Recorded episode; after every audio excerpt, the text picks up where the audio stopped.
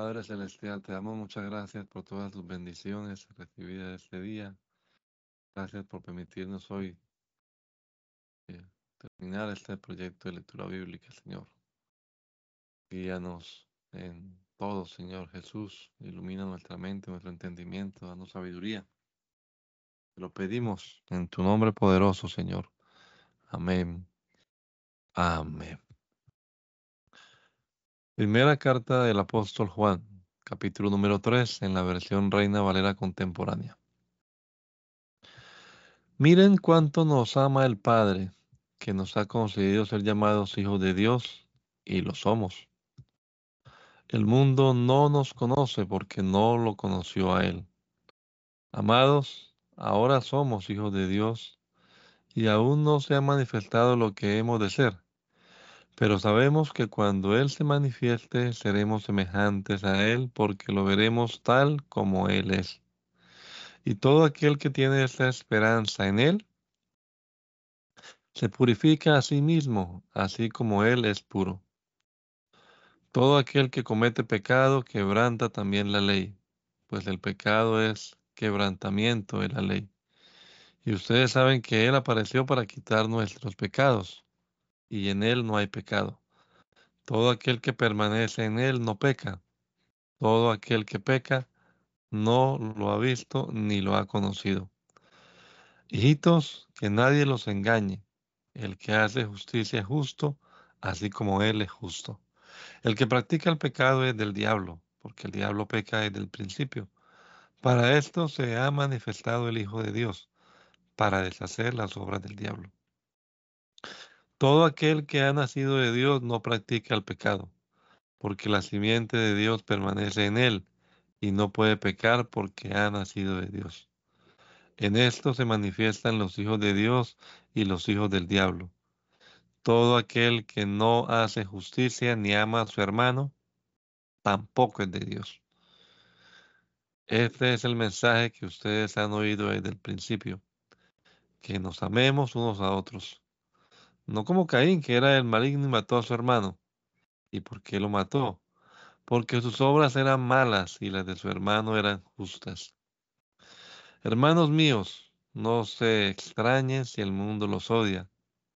En esto sabemos que hemos pasado de la muerte a la vida, en que amamos a los hermanos. El que no ama a su hermano permanece en la muerte. Todo aquel que odia a su hermano es homicida y ustedes saben que ningún homicida tiene vida eterna permanente en él. En esto hemos conocido el amor, en que Él dio su vida por nosotros, así también nosotros debemos dar nuestra vida por los hermanos. Pero ¿cómo puede habitar el amor de Dios en aquel que tiene bienes en este mundo, de este mundo, y ve a su hermano pasar necesidad y le cierra su corazón? Hijitos míos, no amemos de palabra ni de lengua, sino de hecho y en verdad. Y en esto sabemos que somos de la verdad y aseguraremos nuestro corazón delante de Él. Pues si nuestro corazón nos reprende, Dios es mayor que nuestro corazón y Él sabe todas las cosas. Amados, si nuestro corazón no nos reprende, confianza tenemos en Dios y recibiremos de Él todo lo que le pidamos porque obedecemos sus mandamientos y hacemos las cosas que le son agradables. Este es su mandamiento, que creamos en el nombre de su Hijo Jesucristo y nos amemos unos a otros como Dios nos lo ha mandado. El que obedece sus mandamientos permanece en Dios y Dios en él. En esto sabemos que Él permanece en nosotros por el Espíritu que nos ha dado.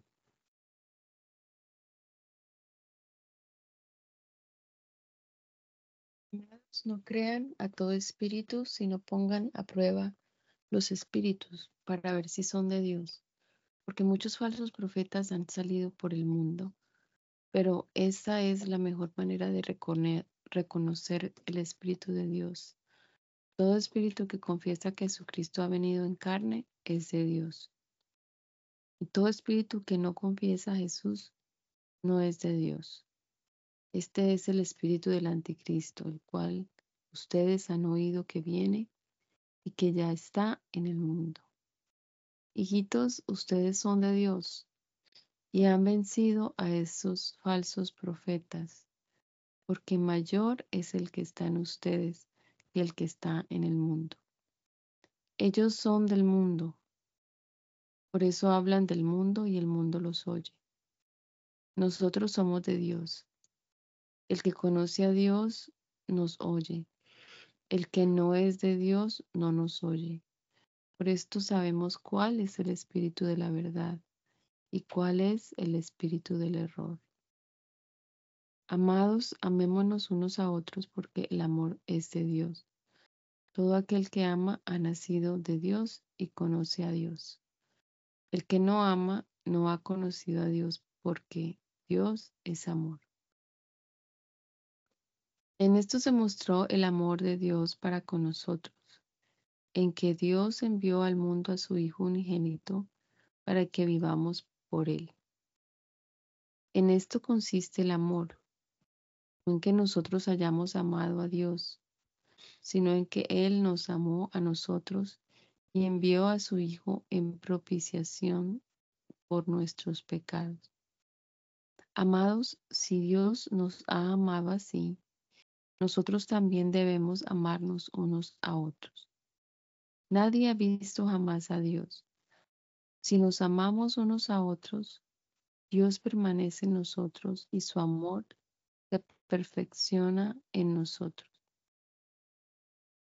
En esto sabemos que permanecemos en Él y Él en nosotros, en que Él nos ha dado de su Espíritu. Nosotros hemos visto y damos testimonio de que el Padre ha enviado al Hijo, el Salvador del mundo.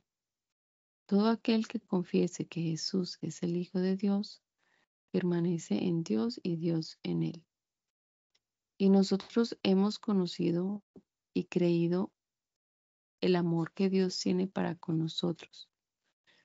Dios es amor, y el que permanece en amor, permanece en Dios y Dios en él. En esto se perfecciona el amor en nosotros,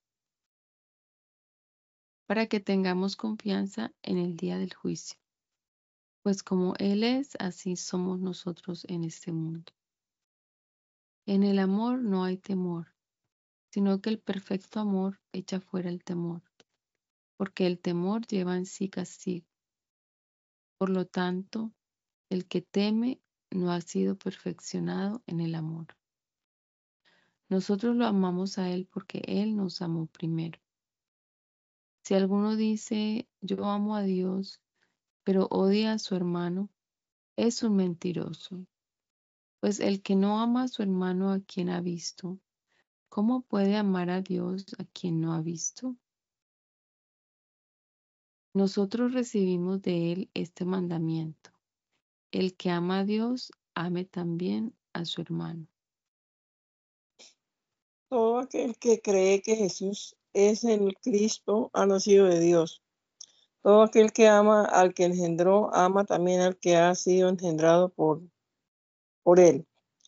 En esto sabemos que amamos a los hijos de Dios, en que amamos a Dios y obedecemos sus mandamientos, pues en este es el amor a, amor a Dios, que obedezcamos sus mandamientos y sus mandamientos no son difíciles de cumplir porque todo el que ha nacido de Dios vence al mundo, y esta es la, victoria que ha vencido al mundo, nuestra fe. ¿Quién es el que vence al mundo, sino el que cree que Jesús es el Hijo? ¿Quién es, quién es el que, que vence al mundo, sino el que cree que Jesús es el Hijo de Dios? Este es Jesucristo que vino mediante agua y sangre no mediante agua solamente, sino mediante agua y sangre. Y el Espíritu es el que da testimonio porque el Espíritu es la verdad. Porque tres son los que dan testimonio en el cielo, el Padre, la palabra y el Espíritu Santo. Y estos tres son uno. Y tres son los que dan testimonio en la tierra, el Espíritu, el agua y la sangre. Y estos tres concuerdan si aceptamos el testimonio de los hombres mayores, el testimonio de Dios, porque este es el, testimonio que Dios ha presentado acerca de su Hijo. El que cree en el Hijo de Dios tiene el testimonio en sí mismo. El que no cree a Dios lo ha hecho mentiroso porque no ha creído en el testimonio que Dios ha presentado acerca de su Hijo. Y este es el testimonio que Dios nos ha dado vida eterna y esta vida está en su Hijo. El que tiene al Hijo tiene la vida. El que no tiene al Hijo de Dios no tiene la vida. Les he escrito estas cosas a ustedes, los que creen en el nombre del Hijo de Dios, para que sepan que tienen vida, vida eterna. Y esta es la confianza que tenemos en Él. Si pedimos alguna algo según su voluntad, Él nos oye. Y si sabemos que Él nos oye, en cualquiera cosa que pidamos, también sabemos que tenemos las peticiones que les hayamos que le hayamos hecho. Si, alguna, si alguno ve que su hermano está cometiendo un pecado que no sea de, muerte, debe pedir por él y Dios le dará vida. Esto vale para los que, con, los que cometen un pecado que no sea de muerte. Hay pecados de muerte. Y no digo que se pida por ellos. Toda injusticia es pecado, pero hay pecado que no es de muerte. Sabemos que todo aquel que ha nacido de Dios no practica el pecado, pues aquel que fue engendrado por Dios lo protege y el maligno no lo, no lo toca. Sabemos que somos de Dios y que el mundo entero está bajo el maligno, pero también sabemos que el Hijo de Dios ha venido y nos ha dado entendimiento para conocer al que es verdadero y estamos en el verdadero, en su Hijo Jesucristo. Este es el verdadero Dios y la vida eterna. Hijitos, manténgase apartados de los ídolos. Amén. Segunda carta del apóstol San Juan. Eh, el anciano a la señora y eh, a la señora elegida y a sus hijos, a quienes estamos en la verdad, y no solo yo, sino también todos los que han conocido la verdad, a causa de la verdad que permanece en nosotros y que estará para siempre con nosotros. Que la gracia, la misericordia y la paz de Dios Padre y del Señor Jesucristo, Hijo del Padre, sean con ustedes en verdad y en amor. Gran regocijo me ha causado ver hallar a algunos de tus hijos andando en la verdad y conforme al mandamiento que recibimos del Padre. Ahora, Señora, te ruego que nos amemos unos a otros pero no como si te escribiera un, un nuevo mandamiento, sino el que hemos tenido desde el principio. Este es el amor, que andemos según sus mandamientos. Y este es el mandamiento que ustedes anden en amor como desde el principio lo han oído. Porque muchos engañadores han salido por el mundo, los cuales no confiesan que Jesucristo ha venido en carne. Estos son engañadores, son el anticristo. Tengan cuidado de no perder el fruto de su trabajo a fin de que reciban el galardón completo. Cualquiera que se extravía y que no persevera en la enseñanza de Cristo no tiene a Dios, pero el que persevera en la enseñanza de Cristo sí tiene al Padre y al Hijo. Si alguno se les acerca y no trae esta doctrina, no lo reciban en su casa y ni siquiera le deseen que tenga paz, porque quien le desea paz participa en sus malas obras. Tengo muchas otras cosas que escribirle, pero no he querido hacerlo por medio de papel y tinta, pues espero ir a verlos y hablarles cara a cara para que nuestro gozo sea completo. Los hijos de tu hermana la elegida te saludan. Amén. El anciano Agallo, el amado, a quien amo en la verdad. Amado, deseo que seas prosperado en todo y que tengas salud, a la vez que tu alma prospera.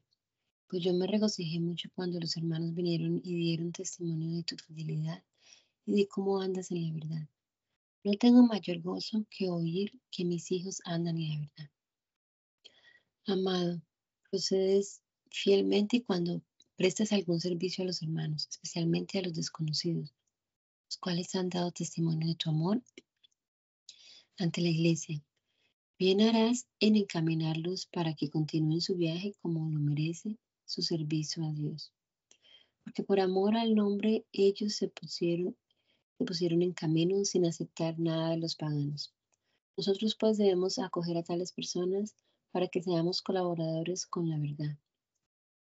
Yo le he escrito a la iglesia, pero Diótrefes, a quien le gusta tener el primer lugar entre ellos, no, los, no nos recibe. Por esta causa, cuando yo vaya, haré mención de lo que hace, pues anda hablando mal de nosotros. Y no contento con eso, nos recibe a los hermanos y a los que quieren recibirlo les prohíbe hacerlo y los expulsa a la iglesia. Amado, no imites lo malo, sino lo bueno.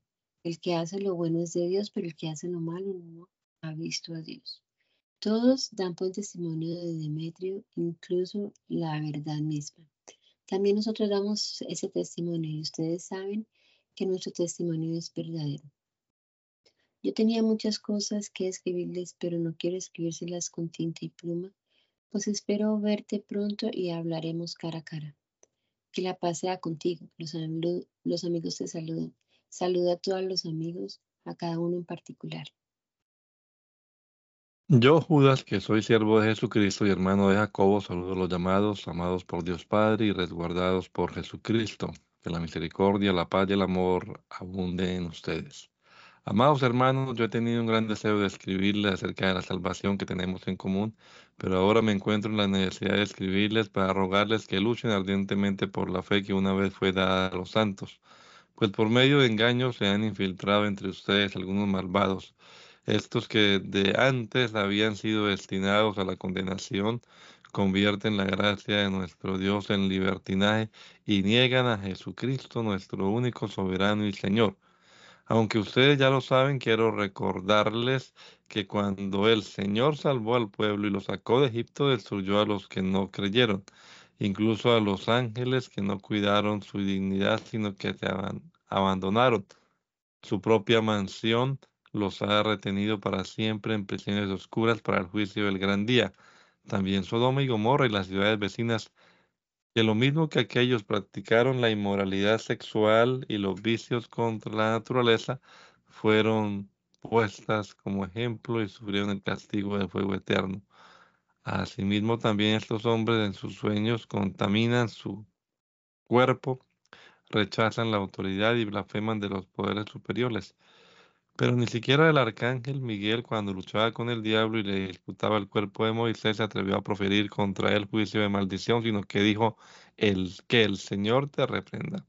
Pero estos blasfeman de las cosas que no conocen y en las que por instinto conocen se corrompen como animales irracionales. Lástima de ellos, porque han seguido el camino de Caín. Por amor al dinero cayeron en el error de Balaán y murieron en la rebelión de Coré. Estos empañan los ágapes que ustedes celebran, pues sin vergüenza alguna comen pensando solo en sí mismos. Son nubes sin agua que el viento arrastra de un lado a otro, árboles otoñales que no dan fruto, carentes de raíces, se han secado y vuelto a secar. Son indómitas olas del mar cuya espuma es su propia vergüenza, estrellas errantes cuyo eterno destino será las malas, las más densas tinieblas. Acerca de ellos profetizó también Enoch el séptimo en orden a partir de Adán, y dijo, miren, el Señor viene con sus miriadas de santos, viene para juzgar a todos y condenará a todos los impíos por todas las malas obras que en su impiedad han cometido y por todas las insolencias que los pecadores e impíos han lanzado contra él. Estos critican y se quejan de todo, solo buscan satisfacer sus propios deseos, son arrogantes al hablar, aunque también lisonjean a los otros para sacar provecho. Pero ustedes, amados hermanos, recuerden lo que antes les comunicaron los apóstoles de nuestro Señor Jesucristo. Ellos les advirtieron en los últimos días habrá gente blasfema que vivirá de acuerdo con sus bajos deseos. Son estos los que causan divisiones, pues son carnales y no tienen al Espíritu. Pero ustedes, amados hermanos, sigan edificándose sobre la base de su santísima fe. Oren en el Espíritu Santo. Manténganse en el amor de Dios. mientras esperan la misericordia de nuestro Señor Jesucristo para vida eterna. Sean comprensivos con los que dudan, a otros arrebátenlos del fuego y pónganlos a salvo, y a otros más ténganles compasión. Pero cuidado, desechen hasta la ropa que su cuerpo haya contaminado. Y a aquel que es poderoso para cuidar que no caigan y presentarlos intachable delante de su gloria con gran alegría al único Dios nuestro Salvador, por medio de Jesucristo, sean dadas la gloria y la majestad, el dominio y el poder desde antes de todos los siglos y siempre. Amén. Apocalipsis. Esta revelación, de esta revelación Dios se la dio a Jesucristo para que mostrara a sus siervos lo que pronto tiene que suceder. Jesucristo envió a su ángel y se la dio a conocer a su siervo Juan. Y éste da fe de todo lo que ha visto y de la palabra de Dios y del testimonio de Jesucristo. Bienaventurado el que lee y los que oyen las palabras de esta profecía y observan lo que en ella está escrito porque el tiempo está cerca. Yo, Juan, me dirijo a las siete iglesias que están en Asia. Que la gracia y la paz estén con ustedes de parte del que es, el que era y el que ha de venir, y de los siete espíritus que están ante su trono.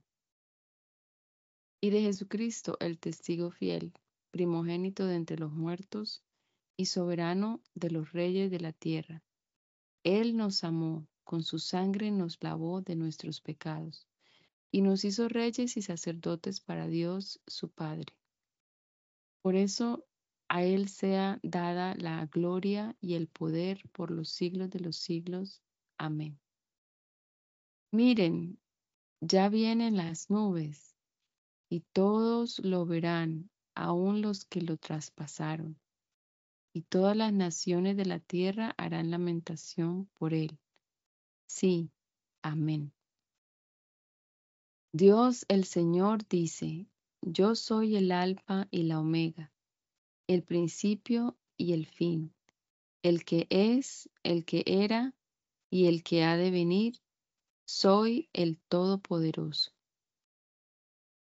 Yo, Juan, soy hermano de ustedes y participo con ustedes en la tribulación, en el reino y en la paciencia de Jesucristo. Por causa de la palabra de Dios y del testimonio de Jesucristo estaba yo en la isla de Patmos. En el día del Señor quedé bajo el poder del Espíritu y detrás de mí oí una fuerte voz parecida al sonido de una trompeta, que decía, Escribe en un libro lo que ves y envíalo a estas siete iglesias Éfeso, Esmirna, Pérgamo, Tiatira, Sardis, Filadelfia y la Odisea. Yo volví la mirada para ver de quién era la voz que hablaba conmigo, y al volverme vi siete candeleros de oro. En medio de los siete candeleros vi a alguien semejante al Hijo del Hombre, que vestía un ropaje que le llegaba hasta los pies y que llevaba un cinto de oro a la altura del pecho. Su cabeza y sus cabellos eran blancos como lana, parecían de nieve.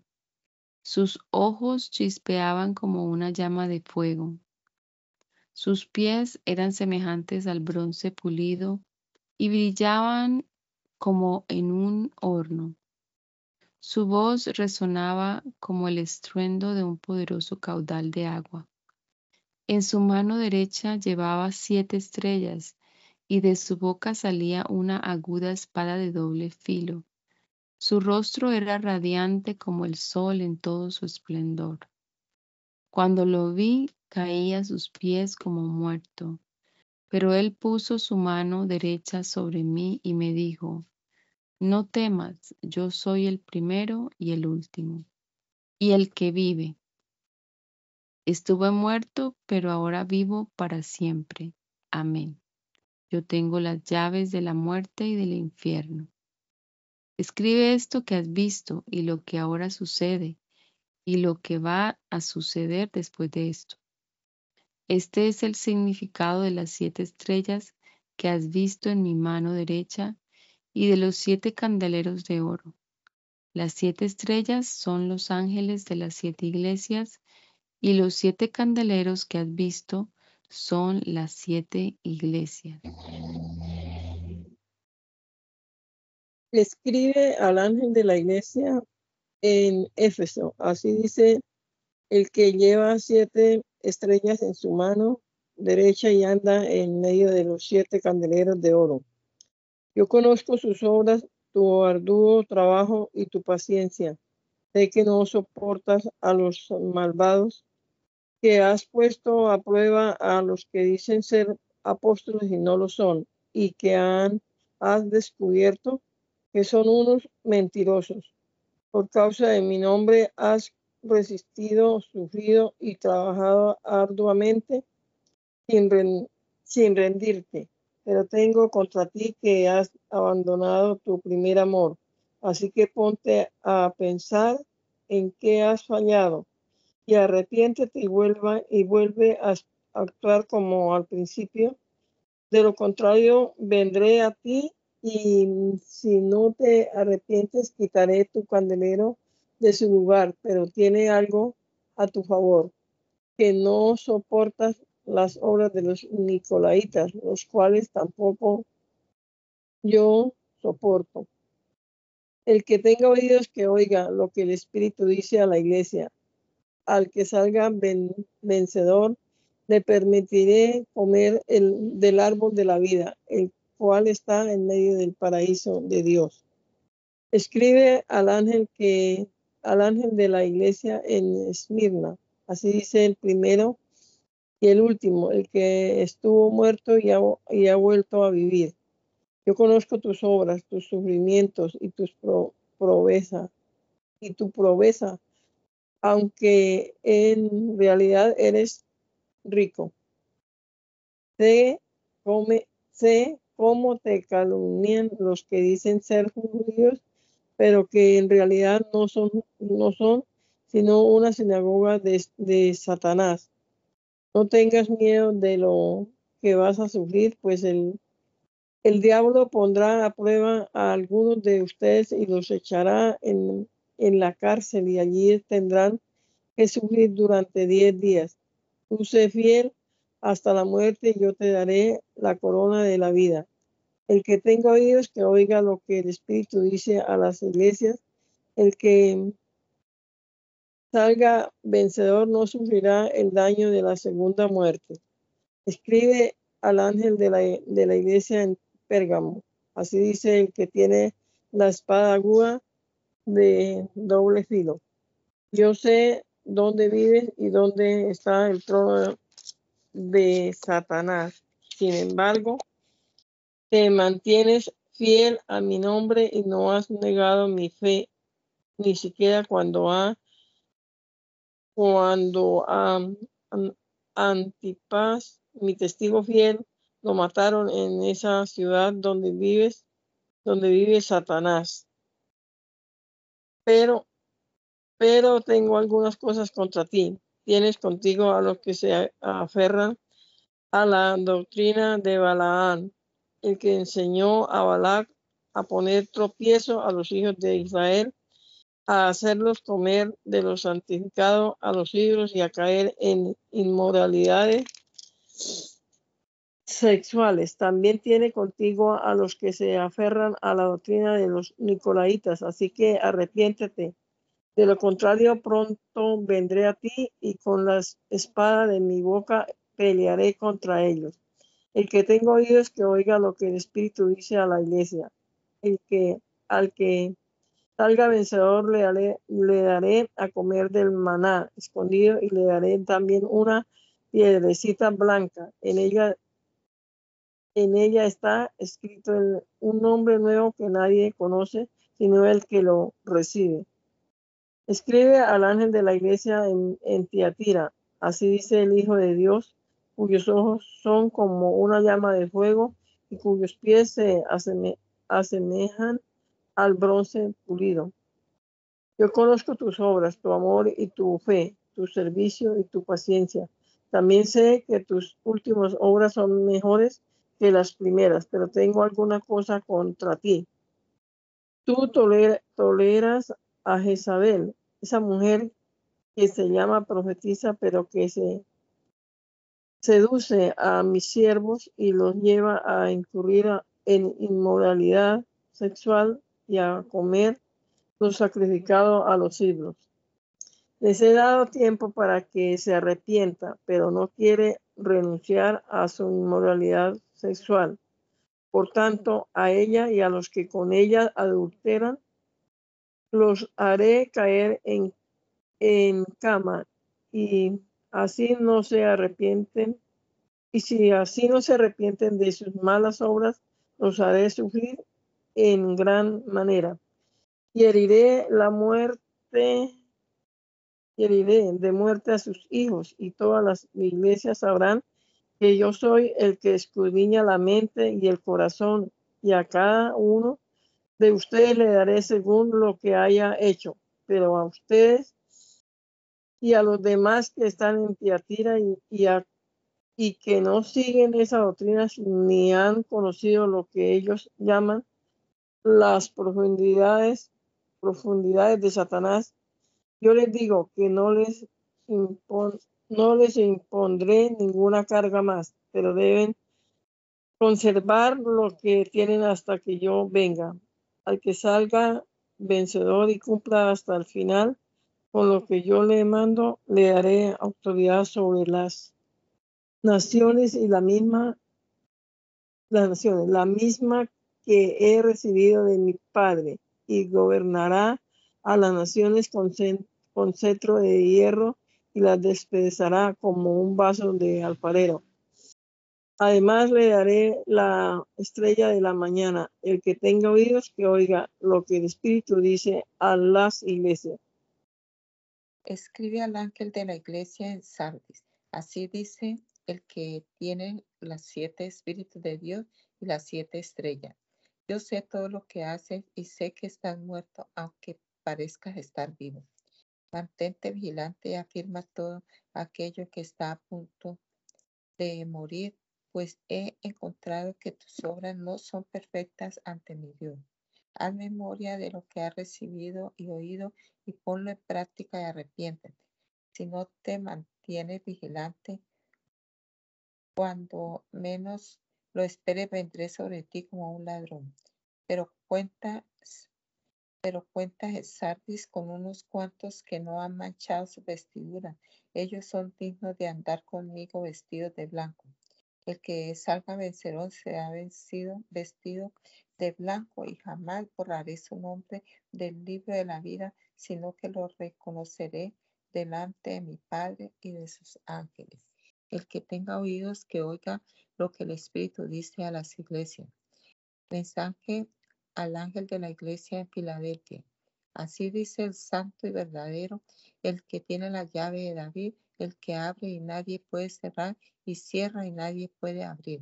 Yo sé todo lo que hace. Delante de ti he puesto una puerta abierta, la cual nadie puede cerrar. Aunque son pocas tus fuerzas, has obedecido mi palabra y no has negado mi nombre. Yo haré que esos que en la sinagoga de Satanás dicen ser judíos y no lo son, sino que mienten, vayan y se arrodillen ante ti y reconozcan que yo te he amado. Por cuanto has obedecido mi mandamiento de ser perseverante, yo también te protegeré a la hora de la prueba, la cual vendrá sobre el mundo entero para poner a prueba a cuantos habitan en la tierra. Ya pronto vengo. Lo que tienes, no lo sueltes y nadie te quitará tu corona. Al que salga vencedor, lo convertiré en columna del templo de mi Dios y nunca más saldrá allí. Sobre él escribiré el nombre de mi Dios y el de su ciudad, es decir, de la nueva Jerusalén que desciende del cielo de mi, de mi Dios y también mi nuevo nombre.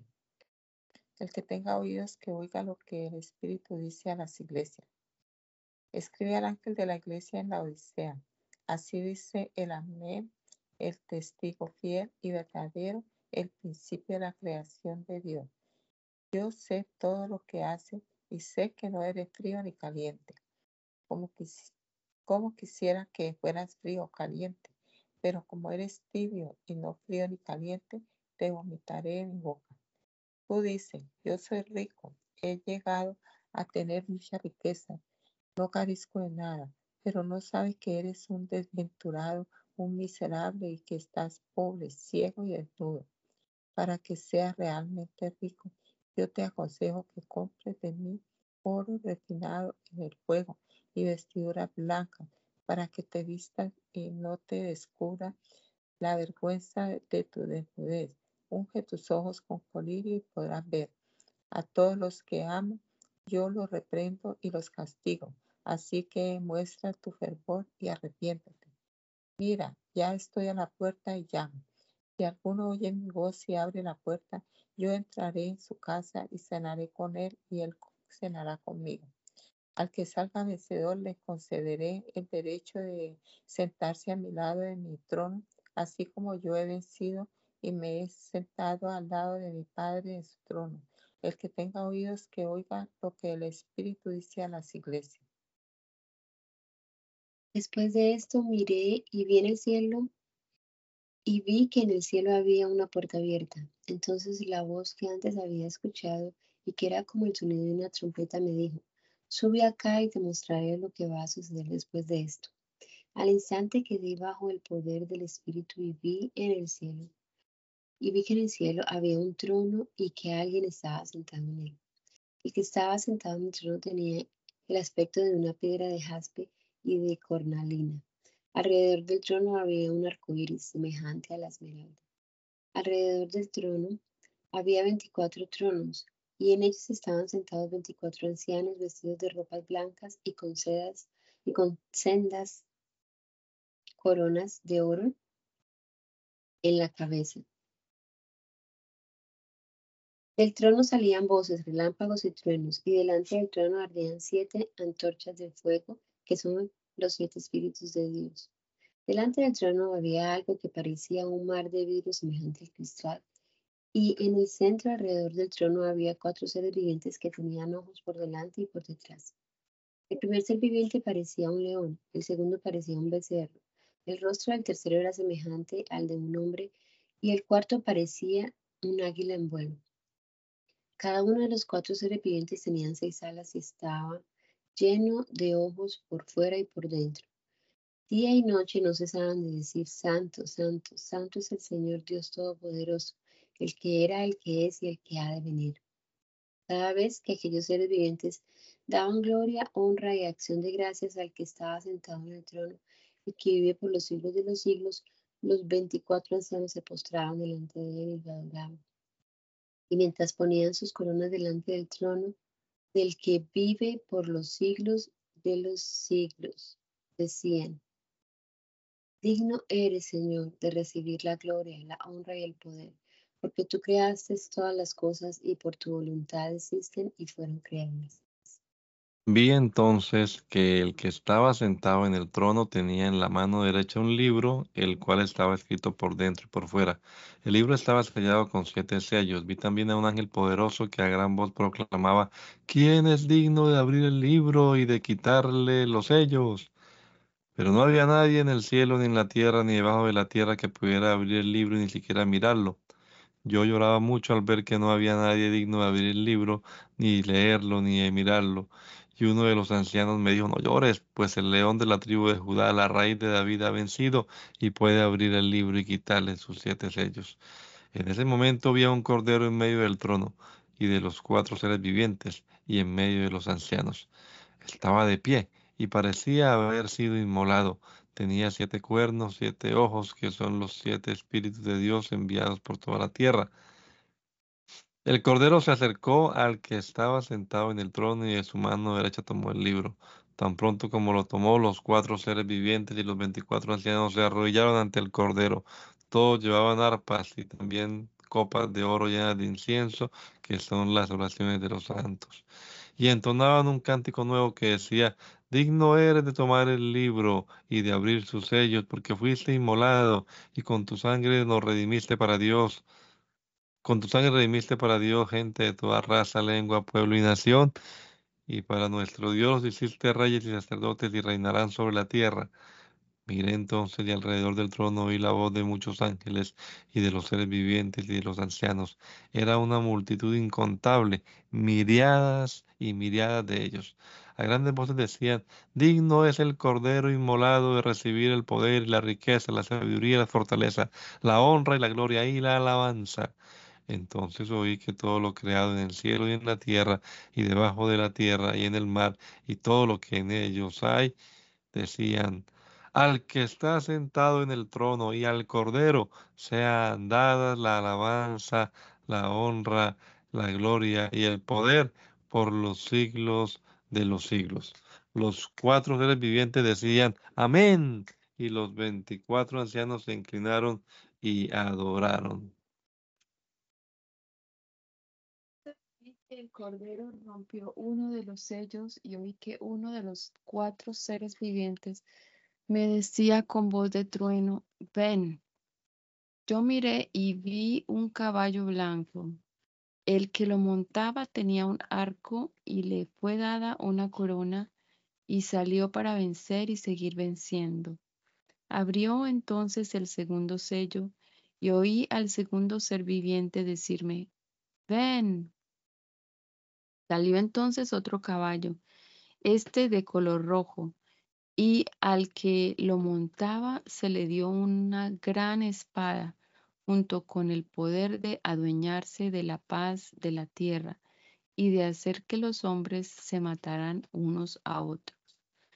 El cordero rompió el tercer sello y entonces oí que el tercer ser viviente me decía, ven. Vi entonces aparecer un caballo negro y el que lo montaba llevaba en la mano una balanza. En medio de los cuatro seres vivientes oí una voz que decía, un kilo de trigo o tres kilos de cebada por el salario de un día. Pero no seas injusto con el aceite ni con el vino. Al abrir el cordero el cuarto sello, oí la voz del cuarto ser viviente que me decía, ven.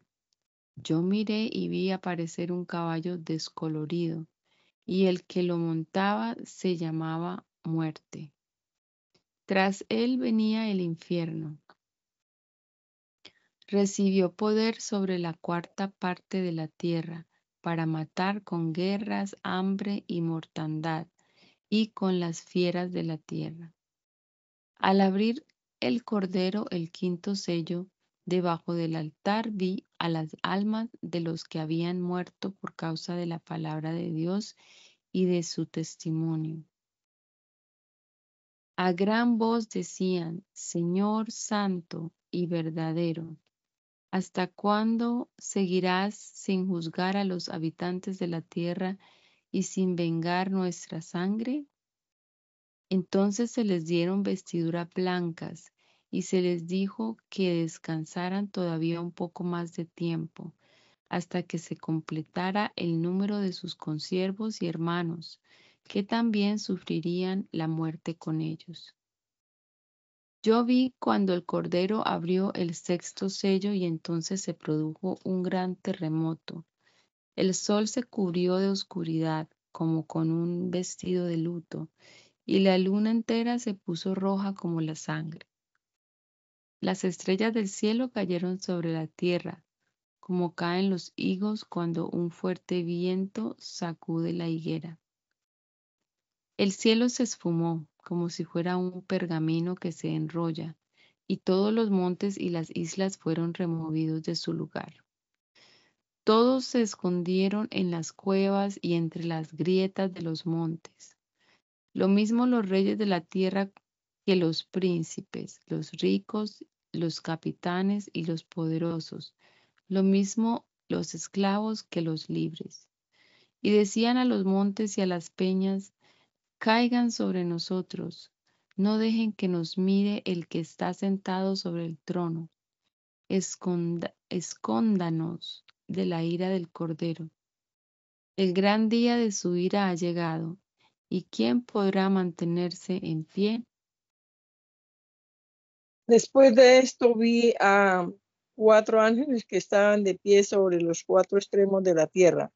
Estos ángeles impedían que los cuatro vientos de la tierra soplaran sobre la tierra y o sobre el mar o sobre todo árbol. También vi que otro árbol venía por donde sale el sol, tenía el sello de Dios, del Dios vivo y con grandes voces llamaba a los cuatro ángeles, los cuales habían recibido el poder de dañar la tierra y el mar. Les dijo, no dañe la tierra ni ni el mar, ni los árboles, hasta que a los siervos de nuestro Dios les hayamos puesto un sello en la frente. Pude oír que el número de los que fueron sellados eran de 144 mil, tomados de entre todas las tribus de los hijos de Israel. Dos mil de la tribu de Judá, doce mil de la tribu de Judá, doce mil de la tribu de Rubén, doce mil de la tribu de, Gad, doce mil de la tribu de, de Aser, doce mil de la tribu de Netalí, doce mil de la tribu de Manasés, doce mil de la tribu de Simeón, doce mil de la tribu de Leví, doce mil de la tribu de doce mil de la tribu de Zabulón, doce mil de la tribu de José, doce mil de la tribu de, ben, de Benjamín, Después de, después de esto vi aparecer una gran multitud compuesta de todas las naciones, tribus, pueblos y lenguas. Era imposible saber su número. Estaban de pie ante el trono en presencia del Cordero y vestían ropas blancas. En sus manos llevaban ramas de, de palma y a grandes voces gritaban, la salvación proviene de nuestro Dios que está sentado en el trono y, el, y del Cordero. Todos los ángeles estaban de pie alrededor del trono y de los ancianos y de los cuatro seres vivientes y delante del trono y, inclinaron el rostro y adoraron a Dios. Decían, amén, a nuestro Dios sean, sean dadas la bendición y la gloria, la sabiduría, la acción de gracia y la honra, el poder y la fortaleza por los siglos de los siglos. Amén. Entonces, entonces uno de los ancianos me dijo, ¿y esto que está vestido de ropas blancas, quiénes son? ¿De dónde viene? Yo les le respondí, Señor, tú lo sabes. Entonces él me dijo, estos son, estos han salido de, de la gran tribulación, son los que han lavado y emblanquecido sus ropas en la sangre del cordero, porque eso, eso están delante del trono de Dios y le rinden culto en su templo de día y de noche. Y el que está sentado en el trono los protege en su presencia. No volverán a tener hambre ni sed, ni les hará daño el sol ni el calor los molestará, porque el cordero que está en medio de medio del trono los pastoreará y los llevará a fuentes de agua de vida, y Dios mismo secará de sus ojos toda lágrima. Cuando el cordero abrió el séptimo sello, hubo silencio en el cielo durante una media hora. Vi entonces que a los siete ángeles que estaban de pie ante Dios se le dieron siete trompetas y otro ángel vino con un incensario de oro y se detuvo ante el altar. A ese ángel se le dio mucho incienso para que lo añadiera a las oraciones de todos los santos y lo ofreciera sobre el altar de oro que estaba delante del trono. De la mano del ángel subió el humo del incienso de la presencia de Dios junto con las oraciones de los santos. El ángel tomó el incensario, lo llenó con fuego del altar y ese fuego lo arrojó a la tierra. Hubo entonces truenos, voces, relámpagos y un terremoto. Los siete ángeles se dispusieron a tocar las siete trompetas que tenían. Cuando el primer ángel tocó su trompeta, cayeron sobre la tierra granizo y fuego mezclados con sangre, con lo que se quemó la tercera parte de la tierra, la tercera parte de los árboles y toda la hierba verde. Cuando el segundo ángel tocó su trompeta, cayó sobre el mar algo parecido a una gran montaña de llama y la tercera parte del mar se convirtió en sangre, con lo que murió la tercera parte de todo lo que vivía en el mar y fue destruida la tercera parte de las embarcaciones.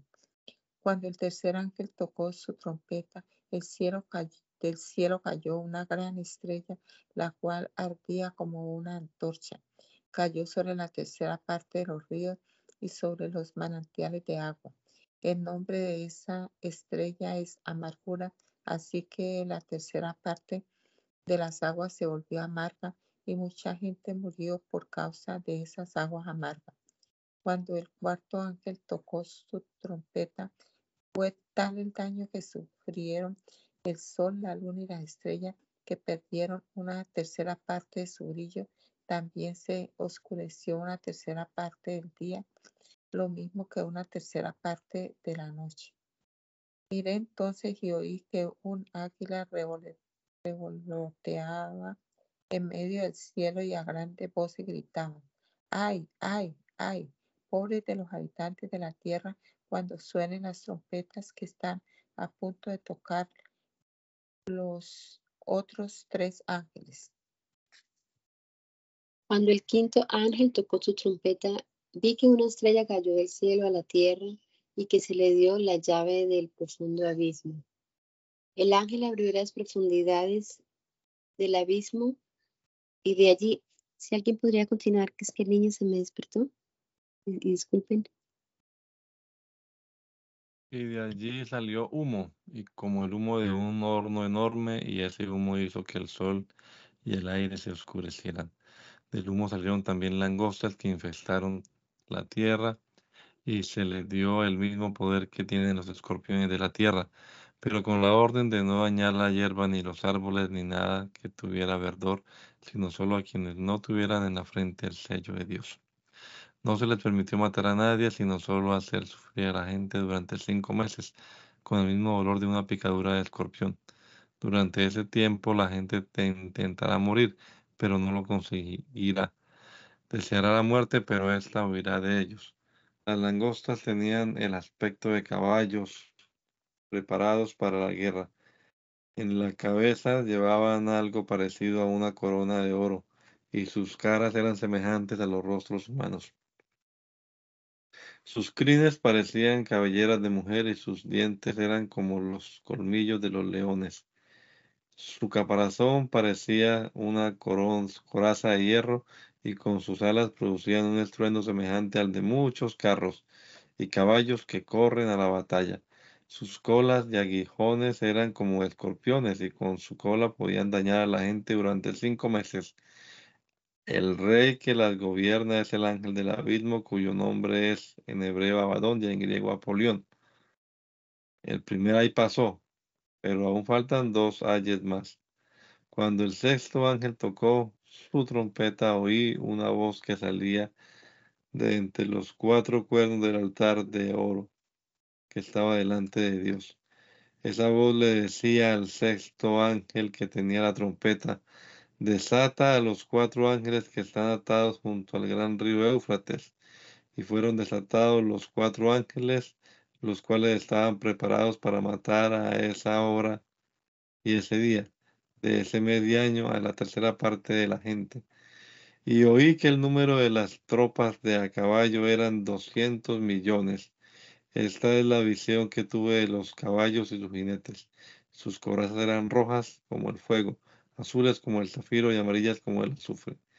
Las cabezas de los caballos parecían cabezas de león y por el hocico lanzaban fuego, humo y azufre. La tercera parte de la gente murió por causa de estas tres plagas, es decir, por el fuego, por el humo y por el azufre que lanzaron del hocico. Y es que los caballos tenían poder en el hocico y en la cola, pues su cola parecía serpiente, y el daño lo causaban con la cabeza. El resto de la gente, los que no murieron por estas plagas, ni aún se arrepintieron de su maldad, ni dejaron de orar a los demonios, ni las imágenes de oro, plata y bronce, y piedra y madera, las cuales no pueden ver, ni oír, ni caminar. Tampoco se arrepintieron de sus asesinatos, ni de sus hechicerías, ni de su inmoralidad sexual, ni de sus robos. Entonces vi descender del cielo a otro ángel poderoso Venía envuelto en una nube y con el arco iris sobre su cabeza. Su rostro era semejante al sol y sus piernas parecían dos columnas de fuego. En su mano tenía un librito abierto y se quedó con el pie derecho sobre el mar y con el izquierdo sobre la tierra. En ese momento lanzó un grito tan fuerte como el rugido de un león y se oyó la estruendosa, estruendosa voz de siete truenos. Después de que hablaron los siete truenos, me dispuse a escribir, pero desde el cielo oí una voz que me decía, no reveles lo que han dicho los siete truenos, no lo escribas.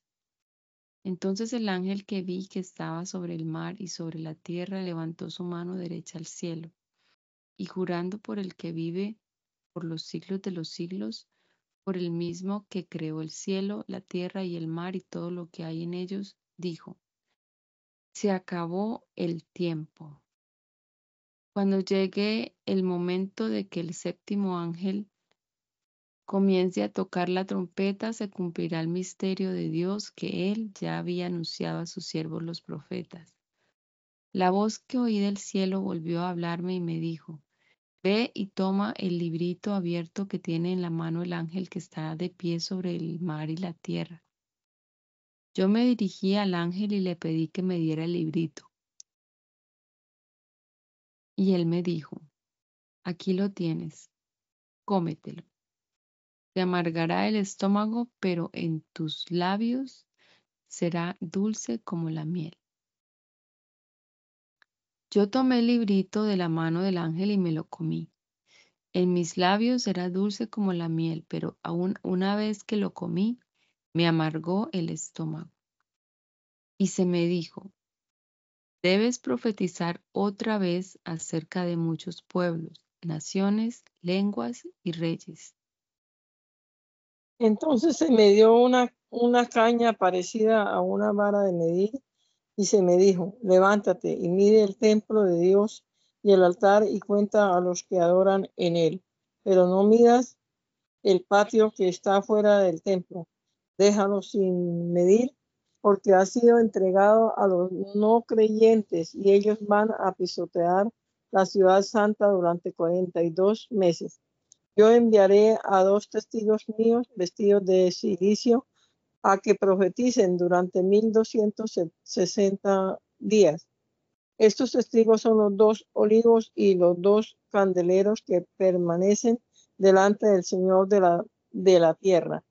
Si alguien quiere dañarlo, de su boca sale un fuego que consume a sus enemigos. Cualquiera que quiera hacerles daño morirá de esa manera. Ellos tienen poder para cerrar el cielo e impedir que llueva durante los días de su, de su profecía. Tienen también poder para convertir el agua en sangre y para azotar la tierra con toda clase de plagas todas las veces que quieran.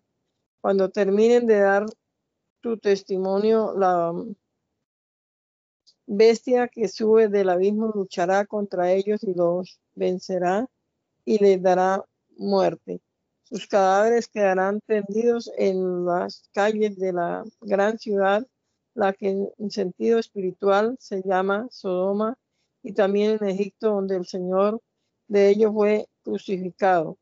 Y durante tres días y medio gente y medio, gente de, distintos pueblos, tribus, lenguas y naciones, verá sus, sus cadáveres y no permitirá que sean sepultados. Los habitantes de la tierra se alegrarán de la muerte de estos dos, de estos dos profetas. La celebrarán y hasta se harán regalos unos a otros porque estos dos los, habían echado, los habían estado atormentando. Después de tres días y medio entró en ellos el espíritu de vida enviado por Dios y se pusieron de pie y todos los que lo vieron se llenaron de temor. Entonces los dos testigos oyeron una fuerte voz del cielo que les decía, suben acá. Y ellos subieron al cielo en una nube y sus enemigos los, los vieron. En ese momento hubo un gran terremoto y, a causa del terremoto se derrumbó la décima parte de la ciudad y murieron siete mil personas. Los demás se llenaron de, de terror y dieron gloria al Dios del cielo. El segundo, el segundo ay pasó, pero el tercer ay viene pronto. Cuando el séptimo ángel tocó su trompeta, se oyeron fuertes voces en el cielo que decían, los reinos del mundo han llegado a ser de nuestro Señor y de Jesucristo, y Él reinará por los siglos de los siglos.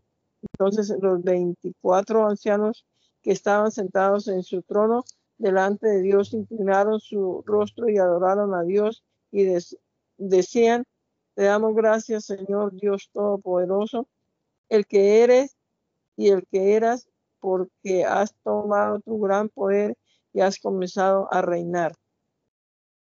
Las naciones se han enfurecido, pero ha llegado tu ira, el tiempo de juzgar a los muertos, de recompensar a los siervos, los profetas, a los santos y a los que temen tu nombre, lo mismo grandes que pequeños, y destruir a los que destruyen la tierra.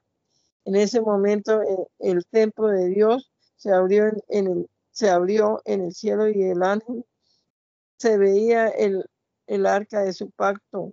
Hubo entonces relámpagos, voces, truenos, y un terremoto y una granizada impresionante. Pudo entonces verse una gran señal en el cielo. Apareció una mujer cuyo vestido era el sol. La luna estaba debajo de sus pies y en su cabeza llevaba una corona con doce estrellas. Estaba encinta y gritaba por los dolores de parto y por la angustia del alumbramiento.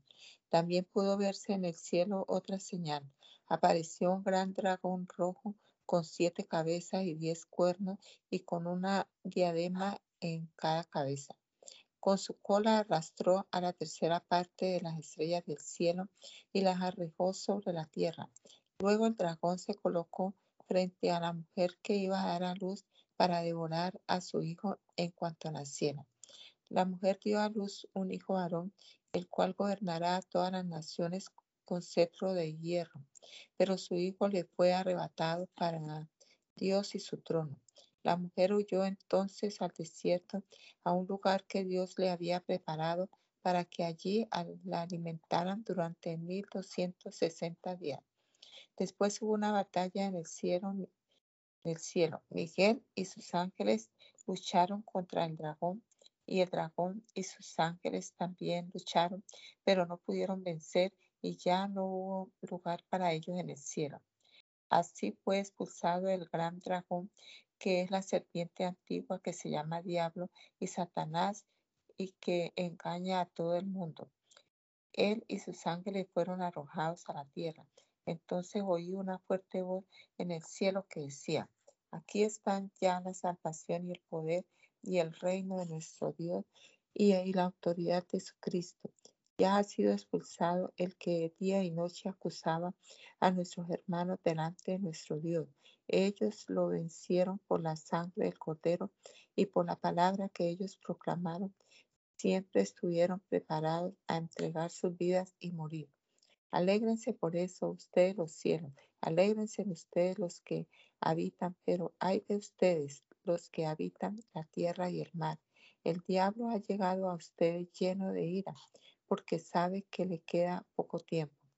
Cuando el dragón se dio cuenta de que había sido arrojado a la tierra, persiguió a la mujer que había dado a luz al hijo varón, pero a la mujer se le dieron las dos alas de la de la gran águila para que volara a su lugar en el desierto, donde es alimentada por un tiempo y tiempo y la mitad de un tiempo para estar a salvo de la serpiente. Entonces la serpiente arrojó mucha agua por la boca para que la mujer fuera arrastrada como por un río. Pero la tierra vino en su ayuda, pues abrió su boca y se tragó el río que el dragón había arrojado por su boca.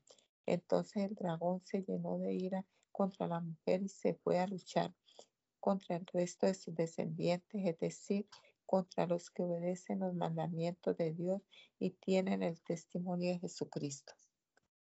Y el dragón se detuvo a la orilla del mar. Entonces vi que del mar sal, subía una bestia que tenía siete cabezas y diez cuernos, en cada cuerno llevaba una diadema y en cada cabeza tenía un nombre blasfemo. La bestia que vi parecía un leopardo, sus patas eran parecían las de un oso y sus fauces como de león. El dragón se dio a la bestia su poder, su trono y su gran autoridad. Una de sus cabezas parecía tener una herida mortal, pero su herida fue sanada. Toda la gente se llenó de asombro y siguió a la bestia, y adoraban al dragón que había dado autoridad a la bestia y también a la bestia, y decían, ¿quién puede compararse a la bestia? ¿Quién podrá luchar contra ella? También se le permitió fanfarronear y proferir blasfemias. Se le dio autoridad para hacer y deshacer durante 42 meses. La bestia comenzó a blasfemar contra Dios y contra su nombre y su tabernáculo y contra los que viven en el cielo. Se le permitió combatir contra los santos y vencerlos. También se le dio autoridad sobre toda raza, pueblo, lengua y nación. Y adoraron a la bestia todos los habitantes de la tierra, todos los que no tienen su nombre inscrito en el libro de la vida del Cordero, que fue inmolado desde el principio del mundo. El que tenga oídos, que oiga. El que deba ir al cautiverio, al cautiverio irá. El que deba morir por la espada, por la espada morirá. Aquí se verá la paciencia y la fe de los santos. Después vi subir de la tierra otra bestia, tenía dos cuernos como de cordero, pero hablaba como un dragón cuando estaba en presencia de la primera bestia cuya herida mortal fue sanada, ejercía toda la autoridad de esta y hacía que la tierra y sus habitantes la adoraran. También hacía grandes prodigios al grado de que a la vista de todos hacía que cayera fuego del cielo a la tierra. Por medio de las señales que se le permitía hacer en presencia de la primera bestia, engañó a los habitantes de la tierra y les mandó que dieran una imagen de la bestia que vivió a pesar de tener una herida de espada. También se le permitió infundir aliento a la imagen de la bestia para que ésta hablara y mandara matar a todo el que no la adorara. Además hizo que a todos, grandes y pequeños, ricos y pobres, libres y esclavos, se les pusiera una marca en la mano derecha o en la frente, y que nadie pudiera comprar ni vender si no tenía la marca o el nombre de la bestia o el número de su nombre. Aquí hay sabiduría. El que tenga entendimiento, que calcule el número de la bestia, pues es el número de un ser humano y es el 666. Miré y vi que el cordero estaba de pie sobre el monte Sión y que con él había 144 mil personas, las cuales tenían inscritos en la frente el nombre de él y el de su padre. Entonces oí una voz que venía del cielo, semejante al estruendo de un poderoso caudal de agua y al sonido de un fuerte trueno. La voz que oí parecía ser la de arpistas que tocaban sus arpas. Estaban ante el trono delante de los cuatro seres vivientes y de los ancianos, y cantaban un cántico nuevo que nadie más podía aprender sino los 144 mil que habían sido redimidos de la tierra. Estos son los que jamás tuvieron contacto con mujeres, pues son vírgenes y son los que siguen al Cordero por donde quiera que va. Fueron redimidos de entre toda la gente como los primeros frutos para Dios y para el Cordero. No se halló en sus labios mentira alguna, pues son irreprochables. Luego vi otro ángel, el cual volaba en medio del cielo. Tenía el Evangelio eterno para predicarlo a los habitantes de la tierra, es decir, a toda nación, raza, lengua y pueblo. Ese ángel decía con fuerte voz, teman a Dios y denle gloria, porque la hora de su juicio ha llegado. Adoren al que hizo el cielo y la tierra, el mar y los manantiales de agua. A ese ángel lo siguió otro que decía, ya cayó Babilonia, ya cayó esa gran ciudad, cayó porque embriagó a todas las naciones con el ardiente vino de su inmoralidad sexual. A los dos ángeles los siguió un tercero, que a grandes voces decía, El que adore a la bestia y a su imagen, y acepte llevar su marca en la frente o en la mano, también beberá del vino de la ira de Dios, que ha sido vaciado puro en la copa de su ira, y será atormentado con fuego y azufre delante de los santos ángeles y del Cordero. El humo de su tormento subirá por los siglos de los siglos, pues ni de día ni de noche tendrán reposo los que adoren a la bestia y a su imagen, ni nadie que acepte llevar la marca de su nombre. Aquí se verá la paciencia de los santos, de los que obedecen los mandamientos de Dios y mantienen la fe en Jesús. Entonces oí una voz que venía del cielo, la cual me decía, escribe escribe, de aquí en adelante, bienaventurados sean los que mueren en el Señor. Y el Espíritu dice, sí, porque así descansarán de sus trabajos, pues sus obras los acompañan. Miré y vi aparecer una nube blanca. Sobre esa nube estaba sentado alguien que parecía ser el Hijo del Hombre. Llevaba en la cabeza una corona de oro y en la mano tenía una hoz afilada. En ese momento otro ángel salió del templo y con fuerte voz le gritó al que estaba sentado sobre la nube, usa tu voz y levanta la cosecha. Ha llegado la hora de cosechar, pues la cosecha de la tierra ya está madura. El que estaba sentado sobre la nube lanzó su voz sobre la tierra y la cosecha de la tierra fue levantada. En ese momento del templo que está en el cielo salió otro ángel también llevaba una hoz afilada. Y un ángel más salió del altar, el cual tenía poder sobre el fuego. Con fuerte voz llamó al ángel que tenía la hoz afilada y le dijo, Usa tu afilada hoz y vendimia los racimos de la tierra, porque sus uvas ya están maduras. El ángel lanzó su, su hoz sobre la tierra y vendimió su viña, y luego echó las uvas en el gran lagar de la ira de Dios. Y se exprimieron las uvas en el lagar fuera de la ciudad, y la sangre que salió del lagar les llegó a los caballos hasta los frenos, a una distancia de 288 mil metros. ¿Puede leer? Ah, perdón, orar.